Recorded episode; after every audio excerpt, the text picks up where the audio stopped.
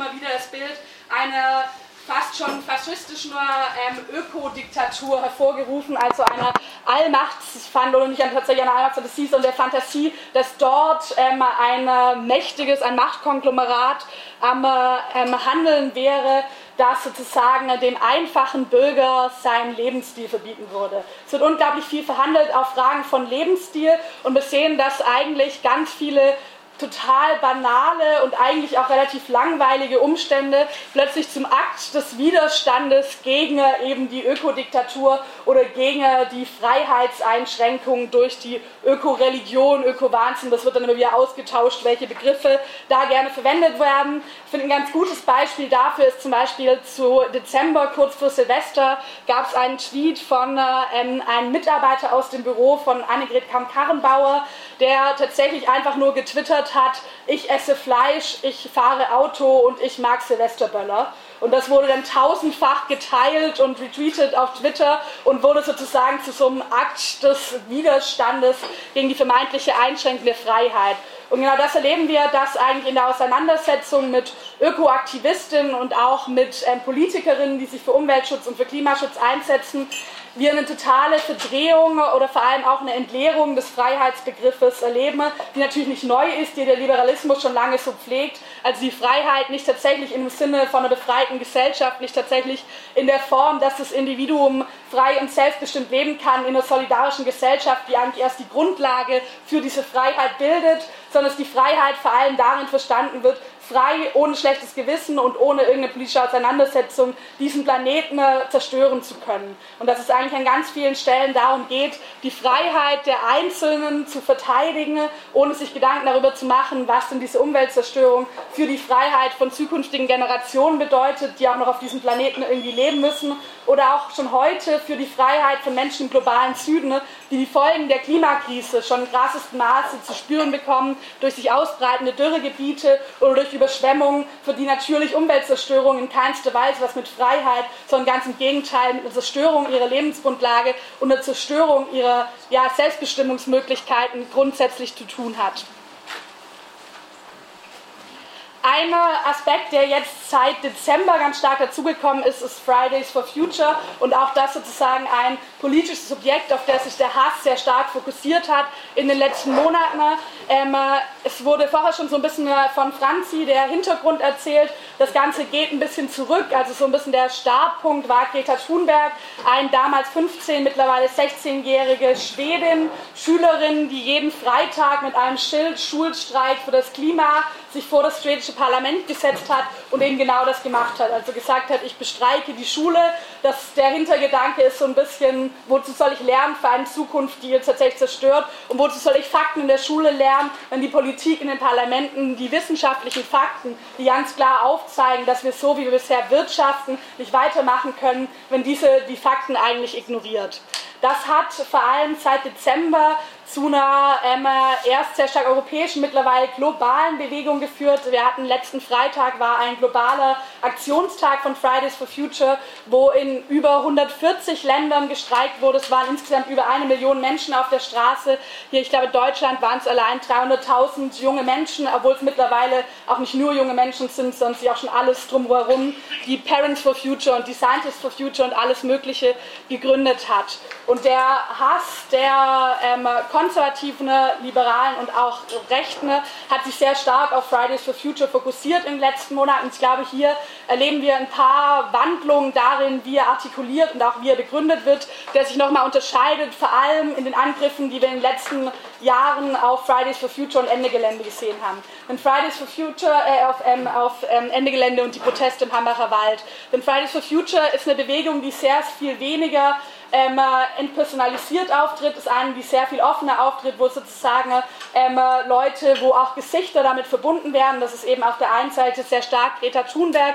und auch in den einzelnen Ländern, zum Beispiel hier in Deutschland, Luisa Neubauer, eine Aktivistin aus Hamburg, die das so ein bisschen mitinitiiert hat. Spannenderweise, da werde ich an einer späteren Stelle auch darauf eingehen, eine sehr weibliche Bewegung. Also die Menschen, die wahrnehmbar sind in der Öffentlichkeit, sind sehr oft junge Frauen, was glaube ich auch den Hass und den personalisierten Hass nochmal ganz deutlich verstärkt hat. Was wir als Angriffe auf Fridays for Future erleben, ist zum einen eine ganz starke Infantilisierung. Also dass den Menschen eigentlich abgesprochen wird, dass sie eine tatsächliche politische Meinung artikulieren können oder dass diese, politi diese politische Meinung in irgendeiner Form ernst zu nehmen wäre. Also es sind ganz offen junge Menschen, die auch genau mit diesem Element spielen und sagen, es geht hier um unsere Zukunft, ihr nehmt unsere Generation die Zukunft weg und die eigentlich auch ein bisschen das in Frage stellen, was wir gesellschaftlich als erwachsen oder als vernünftig verstehen. Auf den Vernunftbegriff werde ich später noch ein bisschen eingehen, aber die eigentlich sagen, dass diejenigen, die das Erwachsensein für sich reklamieren und das auch immer wieder gerade in der Abgrenzung zu Fridays for Future betonen. Also ist ja nett, dass die Kinder ein bisschen auf die Straße gehen, aber irgendwann werden die auch noch erwachsen, die genau das in Frage stellen und sich fragen, was eigentlich daran erwachsen ist, eine Politik weiterzumachen, die offensichtlich keine Zukunftsfähigkeit hat, sondern die, wenn sie so weitergemacht wird, zur Zerstörung unserer Lebensgrundlage dienen, dienen oder führen wird. Diese Infantilisierung hat natürlich das ganz klare Ziel, eine Delegitimation herbeizuführen. Also es wird versucht, die Ernsthaftigkeit der politischen Argumente und auch des politischen Anliegens der Bewegung zu delegitimieren und damit eigentlich auch eine politische Auseinandersetzung zu verhindern. Wir erleben, dass es sehr wenig in der Kritik sich tatsächlich mit den konkreten Forderungen auseinandergesetzt wird, wie zum Beispiel ein Kohleausstieg weit vor 2038, dem Datum, das jetzt von der Kohlekommission der Bundes Bundesregierung vereinbart wurde, oder in einer Einhaltung des 1,5 Grad Zieles oder des 1,5 Grad Limits eher, also dass die Erderwärmung global unter 1,5 Grad gehalten werden muss und dafür Maßnahmen eingenommen werden müssen, dass wir damit sehr wenig Auseinandersetzung sehen, sondern vor allem es einen extremen Fokus auf die Schulpflicht gibt. Ich habe schon angesprochen, dass die ähm, Streikerinnen ähm, an Freitagen auf die Straße gehen, also sich damit sozusagen auch bewusst der Schulpflicht entziehen. Und wir erleben, dass die Debatte sich total darauf fokussiert und eigentlich nur darüber gesprochen wird, müssen Kinder in die Schule oder nicht. Und damit natürlich eigentlich auch so eine Delegitimation geschaffen wird, ich war am Anfang immer so ein bisschen, dass ich gesagt habe, ja, ist ja ganz klar, also es würde ja auch niemand erwarten, dass Arbeiterinnen ähm, außerhalb von ihrer Arbeitszeit streiken. Da habe ich so ein bisschen dran gedacht, wie in Deutschland immer über die Bahnstreiks diskutiert wird. Tatsächlich bin ich mir da nicht so sicher und ich glaube, es gibt eigentlich relativ viele Menschen, die sich das auch bei Arbeitsstreiks wünschen würden, dass die irgendwie Sonntag auf Montag zwischen 2 Uhr und 2.30 Uhr nachts stattfinden. Aber tatsächlich ist natürlich das Grundelement von einem Streik der Widersetzung ähm, einer Pflicht, die einem sonst gesellschaftlich aufgetragen wird, also in diesem Fall der Schulpflicht.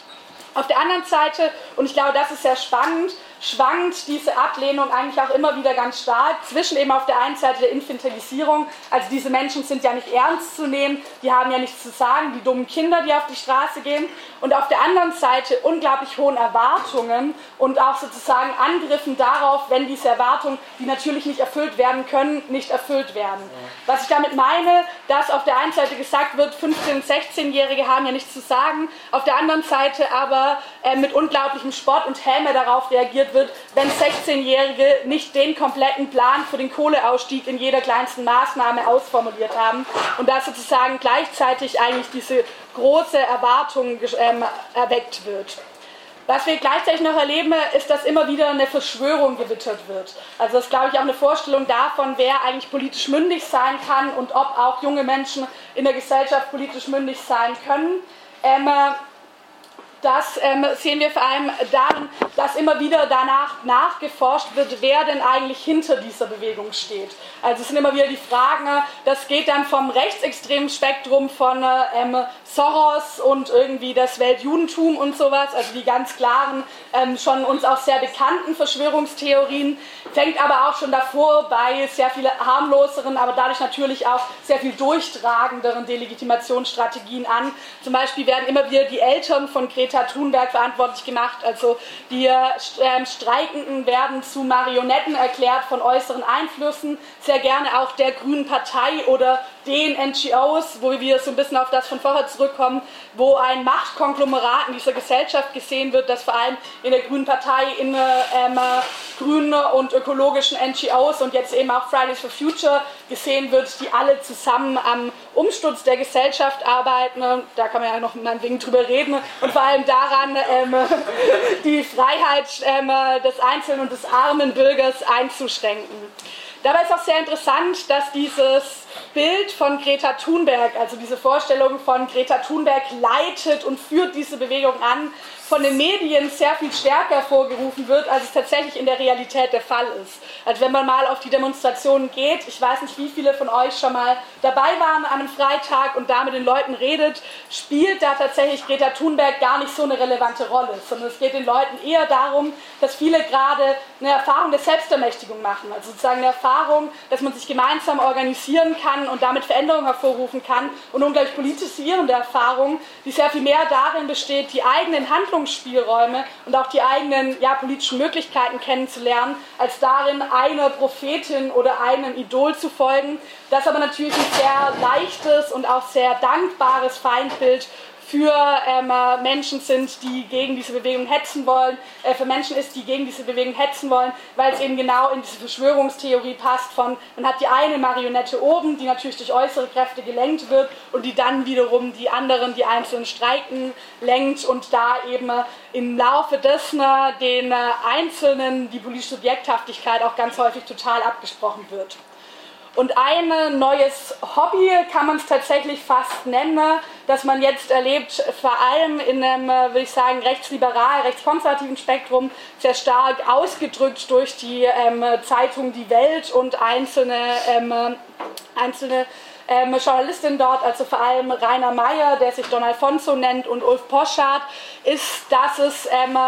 einen unglaublichen Fokus und wirklich schon eine fast Obsession mit dem individuellen Verhalten von einzelnen Figuren aus Fridays for Future, ganz besonders einmal Greta Thunberg und auf der anderen Seite hier in Deutschland sehr stark Luisa äh, Neubauer gibt. Das drückt sich so aus, dass zum Beispiel bei Greta Thunberg es zur wahnsinnigen Katastrophe sozusagen zum Verrat an der Sache gemacht wurde, dass sie auf einem, ähm, auf einem Bild, wo sie nach Davos gefahren ist, ein Brötchen aus einer Plastiktüte gegessen hat und sozusagen da dann ähm, so getan würde, als würde jegliche Kritik an unserer ähm, Wirtschafts- und Lebensweise und an der Zerstörung unserer natürlichen Lebensgrundlage dadurch irrelevant oder auch delegitimiert werden, dass eine Person, die sie geäußert hat, mal ein Brötchen aus einer Plastiktüte gegessen hat.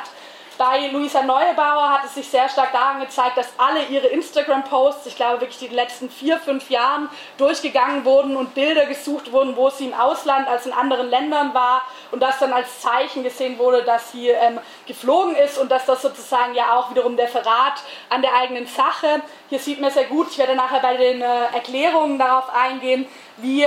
diese, der Vorwurf, der immer wieder gemacht wird an Grüne, an Klimaaktivistinnen, an Umweltschützerinnen, dass sie ja eigentlich die besseren Menschen erziehen wollen, dass ihr Ziel wäre, die Gesellschaft umzuerziehen, dass dieser als eigener Anspruch wiederum formuliert wird. Also die eigene Projektion auf Klimaschützerinnen wird zum Anspruch gemacht, an dem dann diese Leute natürlich scheitern werden und auch müssen, weil niemand in dieser Gesellschaft, in gesellschaftlichen Verhältnissen perfekt leben kann und das auch gar nicht das Ziel von dem politischen Aktivismus hinter Fridays for Future ist. Und da wird dann so ein bisschen das Bild der gefallenen Prophetin hervorgerufen. Das Ganze wird immer wieder verbunden mit, und das hängt auch zusammen mit den Verschwörungstheorien, die da in dem Umfeld wir begreifen, mit der kosmopolitischen Elite, also junge Menschen, die auch mal Plastik benutzen und die mal in Flugzeug gestiegen sind, werden dann zur Repräsentantin von einer Elite ähm, stilisiert, während denen dann gegenübergestellt werden der arme deutsche Bürger, der doch einfach nur sein SUV fahren und sein Schnitzel essen will und da sozusagen so eine Gegenüberstellung gemacht wird und durch die Kritik an individuellen Konsumverhalten ähm, von einzelnen Aktivistinnen bei Fridays for Future soll die Kritik an grundsätzlichen politischen Verhältnissen, in denen wir leben, eigentlich delegitimiert werden. Woher kommt dieser Hass? Was steckt eigentlich dahinter? Was sind die Beweggründe und auch die ideologischen Motive? Reagiert irgendwie mein Computer nicht mehr. Was hat er denn jetzt?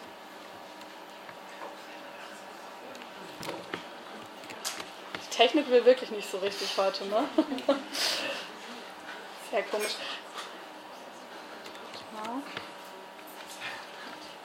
Okay, er reagiert einfach gar nicht mehr.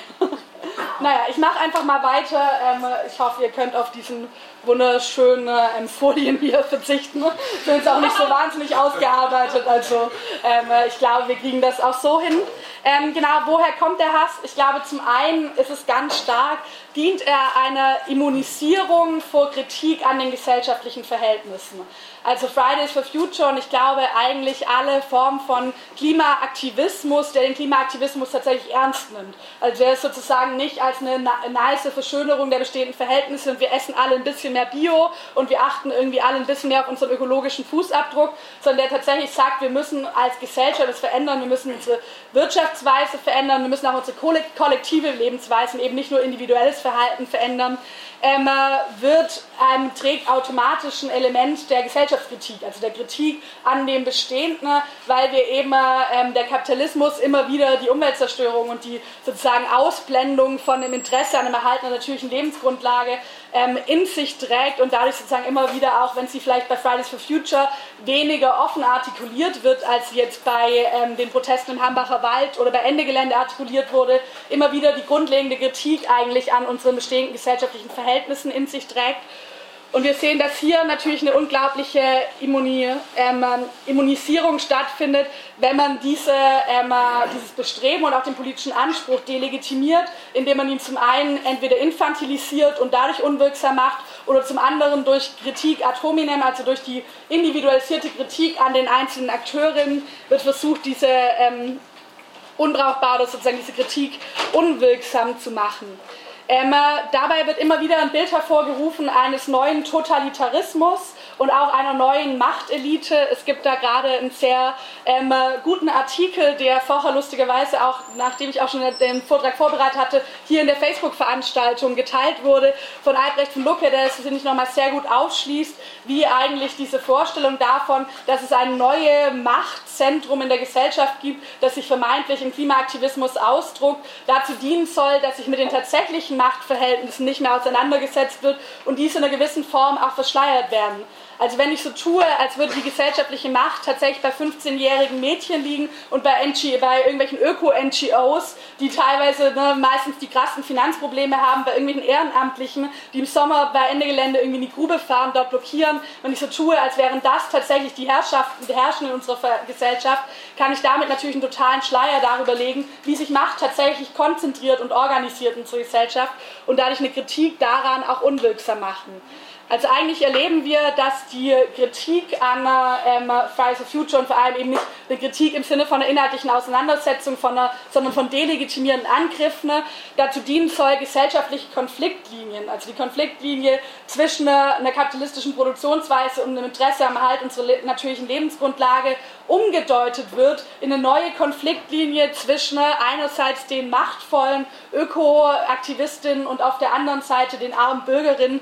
die vor diesen geschützt werden müssen. In diesem Artikel schafft es Lucke, also Albrecht von Lucke, sehr gut, eigentlich auch eine ähm, Konstante und eine Parallele zu ziehen, wie diese Debatte das Konservative, die konservative Ideologie eigentlich schon sehr lange, lange prägt und auch so sehr starke Parallelen auftun, wenn man sich Texte aus dem Jahr 1970 anschaut, wo damals kritisiert wurde, die linken Intellektuellen. Also damals war das Feindbild vor allem die Intellektuellen und es wurde ein Widerspruch aufgemacht zwischen vermeintlich den Intellektuellen auf der einen Seite, den Linken, die jetzt uns die neue Lebensweise aufindoktrinieren wollen und auf der anderen Seite eben den Arbeiterinnen und äh, Arbeiterinnen und Arbeitern. Und hier erleben wir jetzt, wie sich da eigentlich eine Parallele auftut, wenn wir uns heute Texte von Konservativen wie zum Beispiel Ulf Poschardt durchlesen, genau diese, dieser Dualismus wieder aufgemacht wird, nur dass das Feindbild der Intellektuellen heute ersetzt oder teilweise auch verbunden. Dieser intellektuellen Vorwurf schwingt natürlich an vielen Stellen auch immer noch mit, aber in großen Teilen auch ersetzt wurde durch die Ökoaktivisten.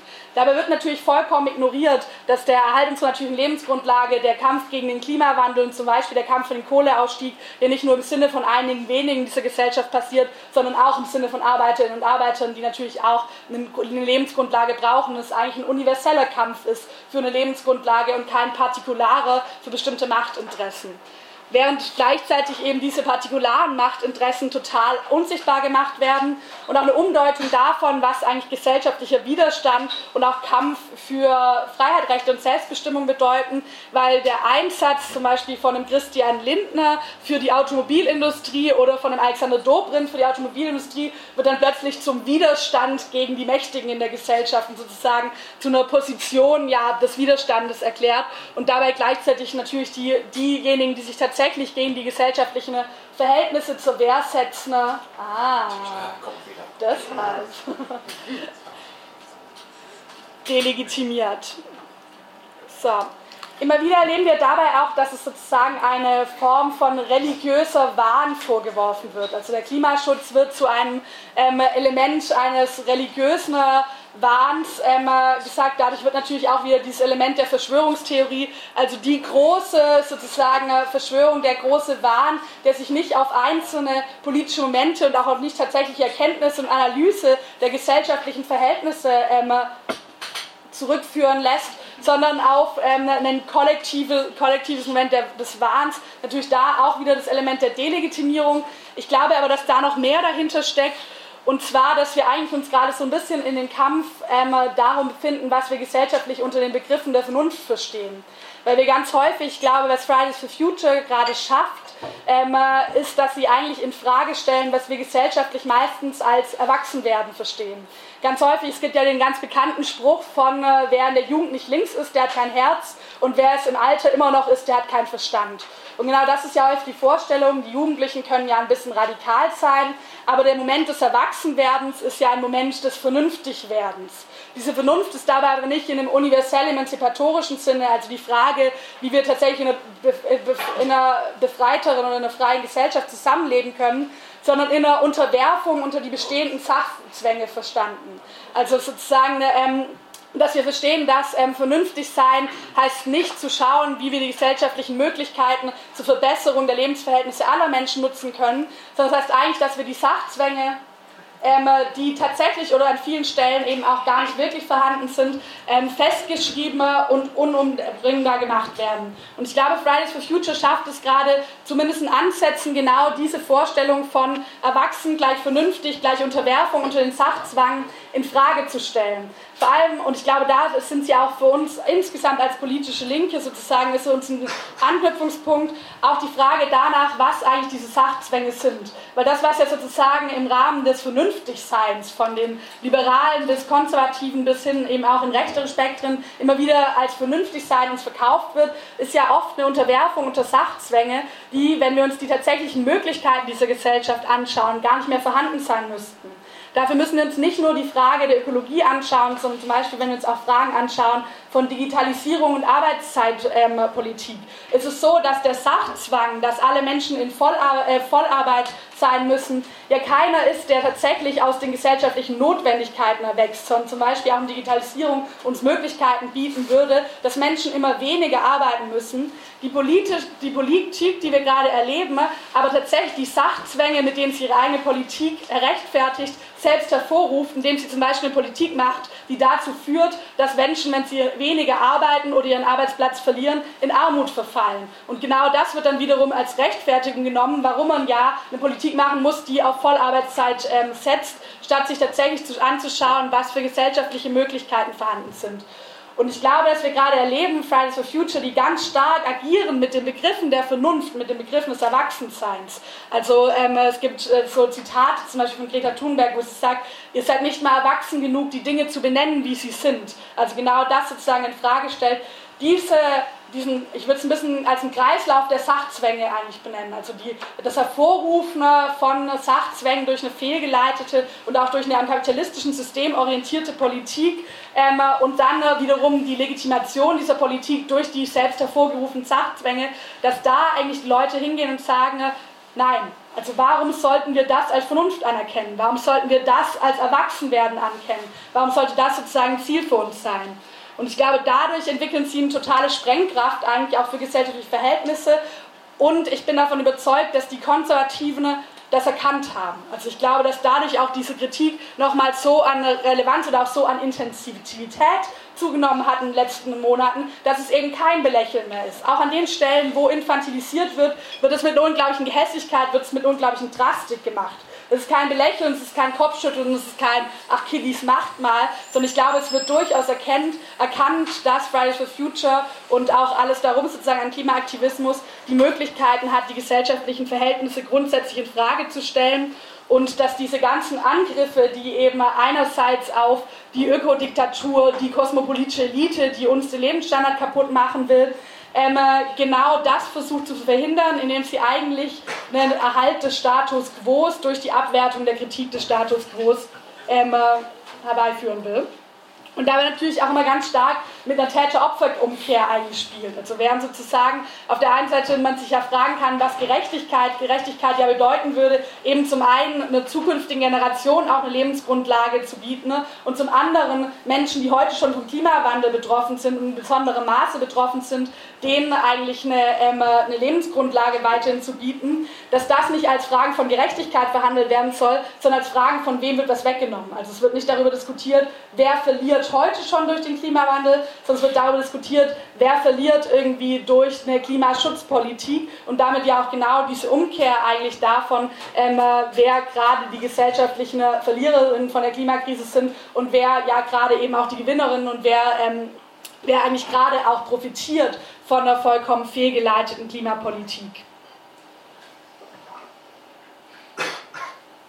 Und das äh, Ganze wird, glaube ich, nochmal dadurch verstärkt, dass natürlich auch durch die Berufung auf wissenschaftliche Erkenntnisse, womit Fridays for Future sehr stark arbeitet, die Vernunft eigentlich so offensichtlich ist. Also ich glaube, dadurch geht das Ganze auch sehr oft in so ein Wahnhafte, als auch die Kritik verfällt sehr schnell ins Wahnhafte und ja wirklich auch ins Obsessive, ähm, weil wir eigentlich erleben, dass die Kritik ähm, an ähm, den derzeitigen Verhältnissen sehr offensichtlich vernünftig ist. Also sehr klar erkennbar und wissenschaftlich nachweisbar, dass ähm, wir so nicht weitermachen können, wenn wir zum Beispiel das 1,5 Grad Ziel einhalten wollen, wenn wir einen lebenswerten Planeten erhalten wollen, wenn wir zukünftigen Generationen eine Chance auf Zukunft geben wollen. Und ich glaube, genau daraus entspringt sozusagen auch eine, eine Schlagkraft, dass eigentlich dieses Reklamieren von Vernunft weg von eben der unterwerfenden Sachzwang hin zu einer progressiven emanzipatorischen Politik ähm, eigentlich für sehr viele Menschen sehr offensichtlich vernünftig ist. Und ich glaube, daraus entspringt auch eine unglaublich große Angst gerade von den Menschen, die, ähm, die, äh,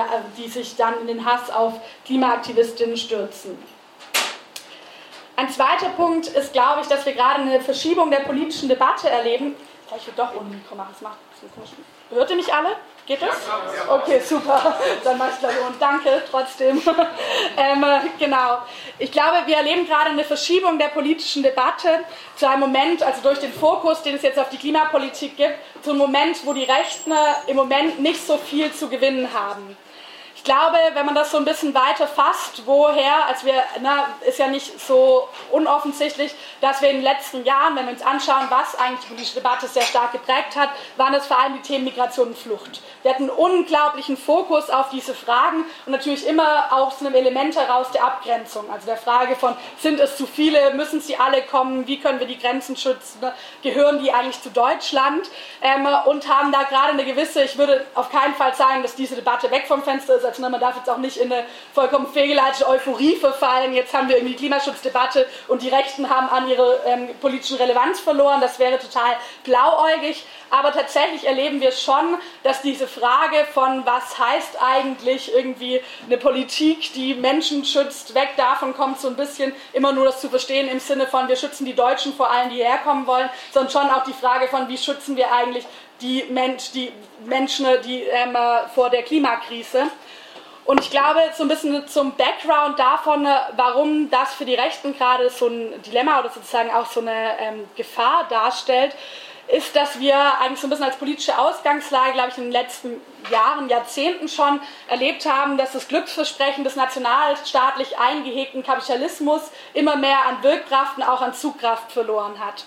Was ich damit meine, wir haben sehr lange erlebt, irgendwie gerade in der westlichen Welt, dass die Befriedigung des ähm, kapitalistischen Interessenskonflikts, also des Konflikts zwischen Arbeit und zwischen ähm, auch Produktivkräften dadurch befriedigt wurde, dass ein gewisser Teil und auch eine ähm, einigermaßen großer Teil der Bevölkerung, gerade eben auch der Arbeiterinnen, an äh, einem gewissen Maß an Wohlstand, nie an einem groß, besonders großen Wohlstand, also die Ungleichheit war natürlich immer vorhanden und ist im kapitalistischen System eingeschrieben, aber durch sozialstaatliche Ausgleichsmaßnahmen innerhalb von einem nationalstaatlichen Rahmen dieser soziale Konflikt befriedigt wurde, dadurch, dass es ein Grundmaß an Teilhabe am gesellschaftlichen Wohlstand gab.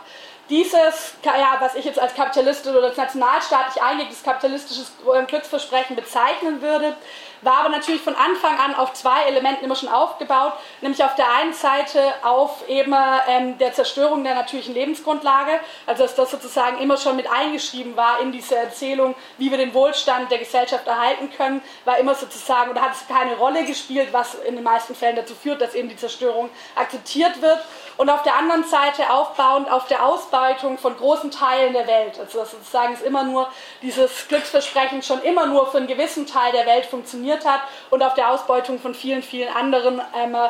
beruht hat, wobei natürlich die Ausweitung, äh, Ausbeutung auch nationalstaatlich immer schon mit organisiert wurde. Also jetzt nicht, ich glaube, diese These von der globale Norden beutet den globalen Süden auf, funktioniert so natürlich nicht, weil auch die kapitalistischen Konfliktlinien auch innerhalb von Nationalstaaten verlaufen. Aber trotzdem war dieses Versprechen immer darauf aufgebaut und wir erleben in den letzten Jahrzehnten, wie das zunehmend in Frage gestellt wird. Auf der einen Seite durch einen neoliberalen Umbau des Sozialstaates, also dass sozusagen eigentlich das, sozusagen diese zumindest gewisse Teilhabe, Wohlfahrtsstaat und Teilhabe immer weiter zurückgefahren wird und durch eine Individualisierung dieses Versprechen immer weniger Menschen zusteht und weniger Menschen daran glauben. Und auf der anderen Seite aber natürlich auch durch globale Bewegungen. Wir haben eine Globalisierung, wir haben Digitalisierung, wir haben globale Migrationsbewegungen und darauf ist dieses nationalstaatlich eingelegte System eigentlich gar nicht reaktionsfähig. Und die Rechten haben es in den letzten Jahren sehr, sehr gut geschafft, anhand von dem Thema globale Migrationsbewegung genau dieses Dilemmata der westlichen Gesellschaften für sich zu nutzen, ne, indem sie eine sehr einfache und klare Antwort darauf gegeben haben. Dieses Versprechen können wir wiederherstellen, sozusagen Wohlstand für die Gesellschaft, Frieden in der Gesellschaft, die Befriedung der Gesellschaft, indem wir die nationalstaatlichen Grenzen wieder hochziehen, indem wir uns abschotten, indem wir uns wieder zumachen, indem wir Take Back Control, die nationalstaatliche Souveränität, also sozusagen das Problem wurde nicht in dem Grundsystem der Nationalstaatlichkeit gesehen, sondern immer nur in der Tatsache, dass der Nationalstaat nicht mehr Macht hat aufgrund dieser globalen Bewegung. Und die Lösung wurde damit verkauft, dass man diese Macht zurückholt und die nationalstaatlichen Grenzen wieder hochzieht. Das hat beim Thema globale Migrationsbewegung müssen wir uns ja alle eingestehen, sehr gut geklappt. Ich glaube, die politische Linke hat es sehr wenig geschafft, dem Antworten entgegenzusetzen, die eine breite gesellschaftliche Relevanz erreicht haben. Das ist aber beim Thema Klima sehr viel schwieriger. Ich glaube einfach, weil sozusagen diese Frage von Abschottung ist ein bisschen schwierig. Ne? Also sozusagen einfach nicht so einfach irgendwie den Klimawandel draußen zu halten. Das sollte es natürlich auch beim Thema Migration nicht sein, weil es sozusagen einer Vorstellung von universellen Menschenrechten grundlegend entgegenspricht. Bei der Frage des Klimawandels ist es aber eigentlich fast unmöglich, wenn man ihn als, wenn man ihn als Phänomen anerkennt. Und deshalb treibt den Rechten eigentlich in dieser Frage fast nur noch ja, die Leugnung. Also diese Vorstellung von, den gibt es ja gar nicht, die Leugnung des Klimawandels. Das hat aber in den letzten Jahren, vor allem auch dadurch, dass der Klimawandel auch im globalen Süden immer stärker spürbar wurde, ne, wird immer der Hitzesommer letztes Jahr oder der Trockensommer oder sowas genannt, aber ich glaube auch schon länger, dadurch, dass es mehr spürbar wird und auch mehr sozusagen Leuten ins Bewusstsein kommt, ist diese Strategie des Leugnen des Klimawandels immer weniger erfolgreich. Und dann funktioniert eigentlich genau diese Erzählung von die Krise des derzeitigen nationalstaatlichen Systems, die Krise eigentlich unserer Gesellschaften können wir durch eine Zurückgewinnung von nationalstaatlicher Souveränität funktioniert nicht als Reaktion des Klimawandels, wenn immer mehr Menschen den Klimawandel tatsächlich als Krise wahrnehmen, der Handlungsfähigkeit voraussetzt. Dafür steckt, glaube ich, ein unglaublich linkes Potenzial drin. Also genau so eben die Klimakrise auch zu nutzen oder die ähm, Politik gegen die Klimakrise, die Politik gegen den Klimawandel genau so auch zu nutzen, als eben nicht nur ein Politikfeld zu verstehen, sondern eigentlich als ein Politikfeld zu verstehen, das die Form, wie wir gerade politisch agieren, organisieren, grundsätzlich in Frage stellt und eigentlich die Frage aufwirft, wie wir es anders organisieren müssten. Also eigentlich ein sehr großes Learning auch, das dadurch da drin sitzt. Und daran anknüpfend glaube ich auch, das hatte ich auch in dem Ankündigungstext geschrieben, dass eine gewisse Portion Neid auch in dieser Frage steckt oder eine Form von Konkurrenzdenken, mit dem die Rechten gar nicht so falsch liegen. Also keine nur imaginierte Konkurrenz, sondern auch tatsächliche. Denn was ich jetzt so ein bisschen erzählt habe, sozusagen baut ja darauf auf, dass es eine grundlegende Ablehnung gibt von Rechten des Klimaaktivismus. Tatsächlich ist ja aber der Umweltschutz als solcher den Rechten nicht vollkommen fremd oder auch für sie nichts grundlegend ablehnenswertes, sondern ja nur als universelle und als global gedachter Politikansatz ablehnenswert, aber als Form des Heimatschutzes, also sozusagen der Erhalt der Lebensgrundlage der ethnisch homogenen Bevölkerung, eigentlich ja des Lebensraumerhaltung, ja durchaus auch in rechten Kreisen sehr stark verbreitet und dort auch eigentlich immer wieder sehr stark mobilisiert worden. Und ich glaube, was die Rechten erlebt haben in den letzten Jahren, ist, dass sie da genau das immer weniger funktioniert und dass ihnen da eigentlich auch politische Handlungsfelder, die sie gerne besetzt hätten, genommen wurden und diese eben emanzipatorisch besetzt wurden. Das beste Beispiel dafür ist meiner Meinung nach der Hambacher Wald. Also wenn man sich erstmal so ein bisschen die politische Ausgangsbedingung anschaut. Man hat einen Wald, ne? ist ja auch so ein bisschen so eine altdeutsche Mythologie, ist ja durchaus ein sehr beliebtes Symbol und auch gerade der Schutz des heimischen Waldes war auch immer wieder ein sehr starkes und wiederkehrendes Motiv von einer rechten Heimatschutzideologie. Man hat gleichzeitig ein Großunternehmen, das sich auch sehr gut anbietet für eine regressive ähm, Kapitalismuskritik, das diesen Wald abholzen will. Und ähm, es ist ein deutscher Wald, den man sozusagen eigentlich verteidigen könnte gegen jetzt irgendwie sozusagen das Unternehmer RWE. Und das ist ja gar nicht passiert. Also wenn man sich anschaut, es gab keinerlei positive rechte Bezüge auf den Hambacher Wald. Es gab genau dieses Narrativ von, wir müssen unseren Wald gegen die da oben schützen, ist an keiner Stelle vorgedrungen, weil eben dieses ähm, äh,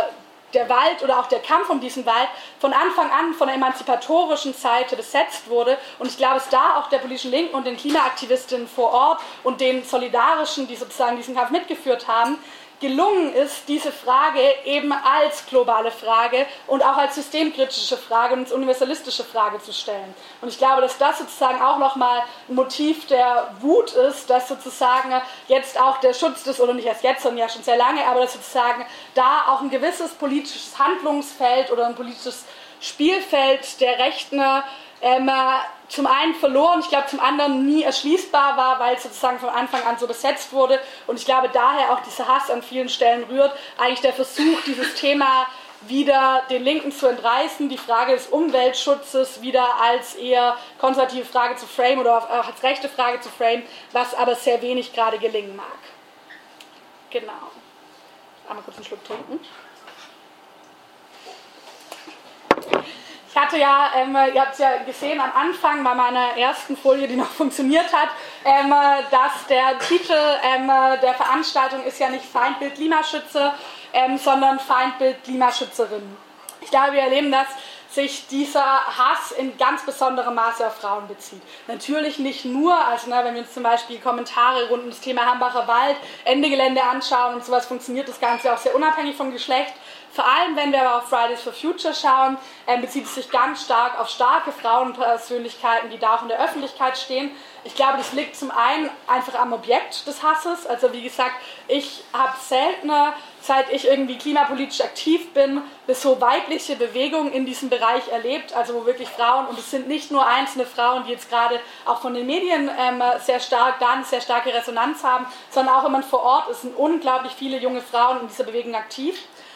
Und ich glaube, das ist eine Dorn im Auge der Rechten aus eigentlich so ein bisschen drei Gründen. Zum einen, ne, ich glaube, da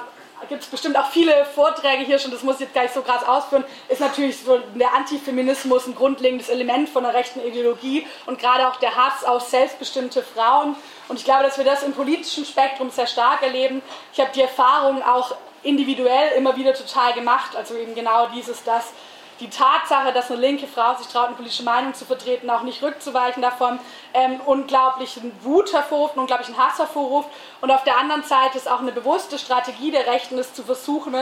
Frauen, progressive linke Frauen mundtot zu machen. Also tatsächlich, wenn man sich auch so ein bisschen, es gibt ja immer wieder so Leaks, auch aus rechten Gruppen und sowas, ähm, wenn man sich deren Strategien anschaut, ist es auch tatsächlich ein klar formuliertes Ziel, ähm, um eben eigentlich auch die politische Debatte einzuschränken, die politische, ähm, ja, den politischen Diskurs einzuschränken und da bestimmte Stimmen total draus herauszudrängen.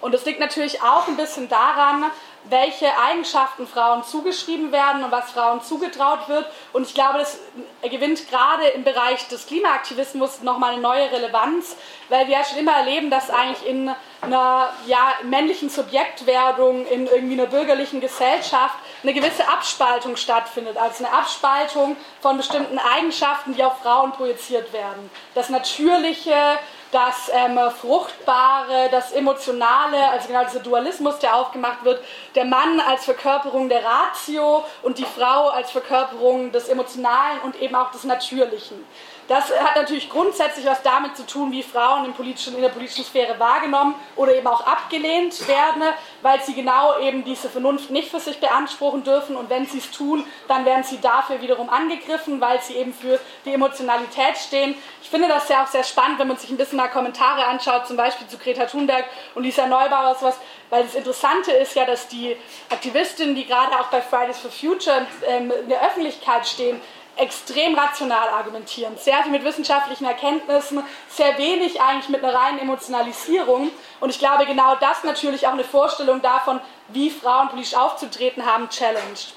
Zum anderen sehen wir aber auch, dass es ja eine grundsätzliche Verknüpfung gibt von der Frau mit der Natur. Also sozusagen nicht, dass eigentlich diese, ähm, diese Zusammenhang in irgendeiner Form in Frage gestellt wird, vielmehr wird er von Rechten ja sehr stark verdeutlicht. Also genau diese Vorstellung von die Frau ist ein Wesen der Natur, ein sozusagen in besonderem starken Maße, auch durch die Fruchtbarkeit, durch die Möglichkeit des Gebärens, in besonderem starken Maße mit der Natur verbunden.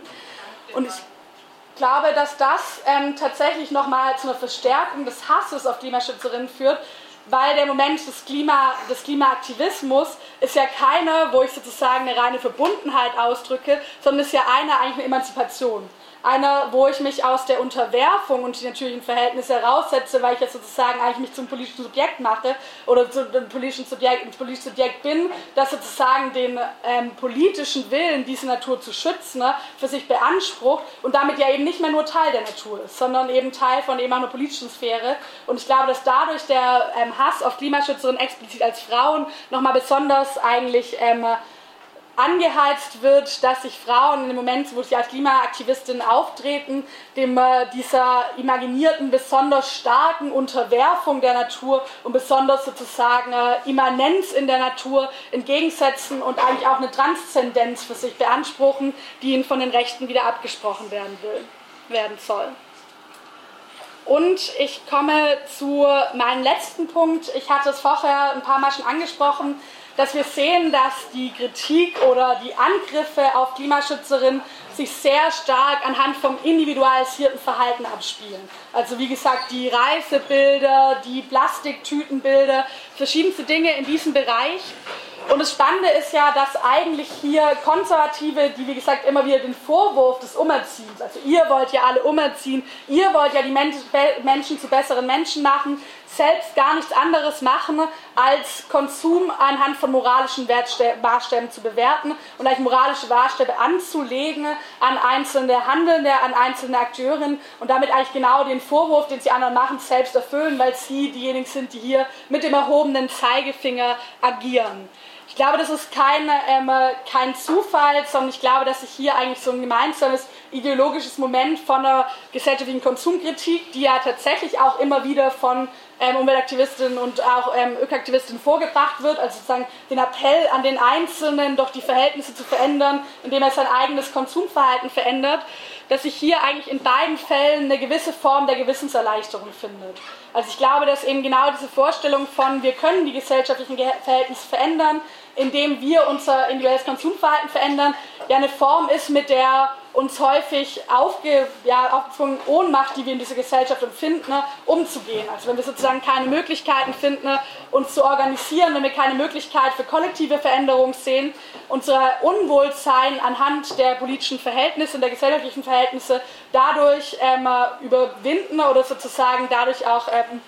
ja, politisch versuchen, fruchtbar zu machen, indem wir eben an unser individuelles Verhalten ähm, ansetzen und auch an das individuelle Verhalten von anderen appellieren. Und ich glaube, dass sich aber in dem Hass auf Klimaschützerinnen, in den individuellen Angriffen auf Klimaschützerinnen ein ganz ähnliches ideologisches Motiv wiederfindet, der Gewissenserleichterung, weil eben auch dort, glaube ich, dieses Gefühl, dass ein gewisses Unwohlsein damit der Art, wie wir gerade leben und der Art, wie wir diesen Planeten zerstören, glaube ich, nicht nur in irgendwie klimaaktivistischen Kreisen vorhanden ist, sondern, glaube ich, in ganz großen Teilen der Gesellschaft. Also wenn wir einfach den gesellschaftlichen Verhältnis ins Auge schauen, ist es, glaube ich, für viele Menschen gibt es ein gewisses Moment des Unwohlseins damit, wie wir mit diesem Planeten umgehen und wie wir unsere natürliche Lebensgrundlage zerstören. Dieser wird dann aber umgesetzt, in dem Fall nicht in eine individuelle Konsumentscheidung, sondern in eine Projektion auf andere und auf ihre Konsumentscheidung und in den Vorwurf, in den moralischen Vorwurf darauf, was andere nicht tun. Und damit ja eigentlich auch wieder eine genau eine gewisse Gewissensberuhigung stattfindet, weil wenn selbst eine Greta Thunberg eine Plastiktüte in der Hand mal schon mal hatte, dann kann mir ja niemand mehr Vorwürfe machen, wie ich lebe. Und dann kann mir auch niemand Vorwürfe machen, dass ich nicht politisch aktiv bin. Dann kann mir niemand Vorwürfe machen, dass ich die Zerstörung unserer natürlichen Lebensgrundlage einfach hinnehme. Und ich glaube, dass das halt eigentlich so ein bisschen dieses Element von dem Verzicht als Form der Gewissenserleichterung. Also dass wir als Käse eigentlich erheben zu einer Möglichkeit, sich des Unwohlseins mit den gesellschaftlichen Verhältnissen zu entlegen und auch das eigene politische Zweifeln an den gesellschaftlichen Verhältnissen zu beruhigen, dass das sowohl auf Seiten von Menschen, die sehr, sehr stark Konsumkritik zu ihrem politischen sozusagen Leitziel erheben, als auch bei den Menschen, die eben gerade in ganz krassem Maße individualisierte Angriffe auf Klimaschützerinnen fahren, das Moment ja, der Gewissenserleichterung durch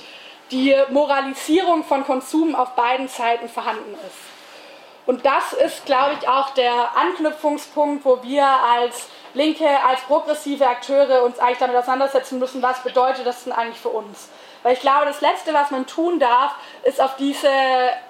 Angriffe mit sozusagen eigentlich auf genau der gleichen Ebene zu antworten. Also wenn es gab viel irgendwie gerade rund um Greta Thunberg, auf, aber sie ist ja irgendwie zwölf Stunden Zug gefahren und hat dann ja nur einmal dieses Brötchen gegessen, eigentlich 80er, also genau die, eigentlich die Entschuldigung wieder dafür, dass man sozusagen dieses eine Verhalten gemacht hat und damit ja genau diese Bestätigung der moralischen Verhältnisse, also die Frage davon, dass individueller Konsum eine moralische Frage ist. Es ist natürlich total gut, wenn einzelne Leute sich ähm, in ihrem individuellen Verhalten so, ähm, auch da, das darauf ausrichten, irgendwie zur, ähm, zum Klimaschutz beizutragen. Ich finde auch diese teilweise Polemik in diesem Bereich und das nervt mich auch total, weil das, glaube ich, auch wieder nur Ausdruck von der eigenen Ohnmacht ist, wenn man sozusagen dann versucht, das eigene Unwohlsein mit den Verhältnissen daraus auszuleben, dass man sich über Klimaschützerin lustig macht oder sowas. Also ich glaube, das ist sozusagen keine progressiv-emanzipatorische Antwort auf diese Fragestellung, sondern eigentlich müssen wir in der Reflexion daraus, was Leute dazu bringt, individuelle Konsumentscheidungen als einzelne, einzige Möglichkeit der, ähm, ja, des Veränderns der gesellschaftlichen Verhältnisse sehen,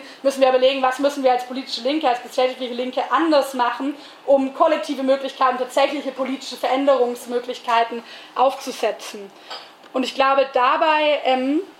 ja, ähm, geht es halt darum, unsere Handlungsspielräume eigentlich zu erweitern und eben nicht nur anhand von moralischen, individuellen ähm, an moralischen Maßstäben ähm, Ökopolitik zu bewerten, sondern tatsächlich sowohl anhand von konkreten Maßnahmen als auch realpolitischen Maßnahmen zu überlegen, was gibt es für konkrete Maßnahmen, sowas wie ähm, ist ein Kohleausstieg, ja eine ganz klar realpolitische Maßnahme, die ähm, eigentlich auch schon längst möglich wäre und gleichzeitig die Verbindung eben auch mit einer Systemkritik und sich nicht auf diese Gewissensberuhigung einzulassen. Ich habe ein bisschen die Hoffnung tatsächlich und glaube ich auch schon in sehr überhaupt nicht in irgendeiner Form ähm, war sozusagen repräsentativen Maße, sondern einfach nur aus meinem individuellen Umfeld die Erfahrung gemacht, dass diese Auseinandersetzung und die Reflexion über die rechten Angriffe und was das eigentlich über unsere Politik aussagt und auch wo wir uns unterscheiden von ihnen und wo wir uns unterscheiden müssen und wo wir es vielleicht gerade im Moment noch zu wenig tun, ähm, zu genau dem führen kann, unsere Handlungsspielräume zu erweitern und eine radikale ökologische Politik zu äh, formulieren, die eben auch tatsächlich eine Systemkritik ähm, als ihre Leitlinie nimmt und sich überlegt, wie müssen wir eigentlich grundsätzlich die gesellschaftlichen Verhältnisse ähm, anders organisieren und vor allem halt auch, wie müssen wir Menschen organisieren und Organisationsmöglichkeiten geben, damit das passiert. Und ja, eigentlich geht es, glaube ich, darum, die Reflexion ähm, dieser individualisierten Angriffe dazu zu nutzen, ähm, Wege aus der Ohnmacht zu schaffen und eben auch aufzuzeigen, ähm, wie es anders aussehen könnte. Dazu vielleicht noch ein allerletzter ganz spannender äh, sozusagen Eindruck von mir es wird ja immer auch gerne aufgemacht, weil ich vorhin schon gesagt habe, diese Vorstellung von die Arbeiterin auf der einen Seite und die Klimaschützerin auf der anderen Seite, also ein vermeintlicher Gerechtigkeitswiderspruch, der natürlich eigentlich so nicht gegeben ist. Wenn man sich anschaut, von wo aus gerade diese Angriffe kommen, sind es tatsächlich sehr wenig von Menschen, die wenig Geld haben, sehr wenig von Menschen, die sozusagen gesellschaftlich ausgegrenzt sind, sondern wir erleben, dass diese Angriffe ganz, ganz stark von einem liberal-konservativen Spektrum kommen, von einem Spektrum, wo, glaube ich, tatsächlich ein Unwohlsein auch mit dem eigenen politischen Handeln auch projiziert wird auf Klimaschützerinnen. Ich glaube, das muss man auch, wenn man auf diese Angriffe antwortet, immer wieder so formulieren. Also sich gar nicht auf diese Ebene herablassen, wer ist der bessere Mensch, wer ist der schlechtere Mensch oder sowas, sondern tatsächlich die Folie davon, wie konservative und liberale Klimaschutz verstehen, zu nutzen, um zu zeigen, wo wir uns eigentlich von ihnen unterscheiden und so auch zu nutzen, um zu zeigen, warum eine Systemkritik eigentlich grundlegend sein muss für einen Klimaaktivismus. Und dazu hatte ich jetzt noch so ein pathetisches Zitat von Greta Thunberg mit dabei. Ähm, äh, wie gesagt, ich finde diese krasse Personifizierung zwar manchmal anstrengend, aber ich finde es schon auch spannend, dass solche Sätze gesagt wurden. Auf der Klimakonferenz in Katowice, ähm, wo sie innerhalb von dieser einen Rede, die auch sehr viel Aufmerksamkeit bekommen hat, den Satz gesagt hat, if, solution with, if solutions within the system are so hard to find, shouldn't it be time we change the system? Und ich glaube genau diese Frage, dass diese Frage gerade eben nicht nur in linken Lesekreisen und nicht nur in linken Diskussionsveranstaltungen aufgeworfen wird, sondern dass diese Frage gerade in den Feuilletons der großen Wochenzeitung aufgeworfen wird, dass diese Frage gerade auf den großen Konferenzen aufgeworfen wird und dass diese Frage gerade an vielen, vielen Tischen und Stammtischen und in Kneipen und bei Leuten zu Hause aufgeworfen wird, ist für uns eine Möglichkeit, ihr eine Antwort zu geben und damit auch eine politische Schlagkraft zu entwickeln, die die Rechten hoffentlich noch viel, viel mehr ärgern wird, als sie es gerade im Moment schon geärgert sind. Vielen Dank.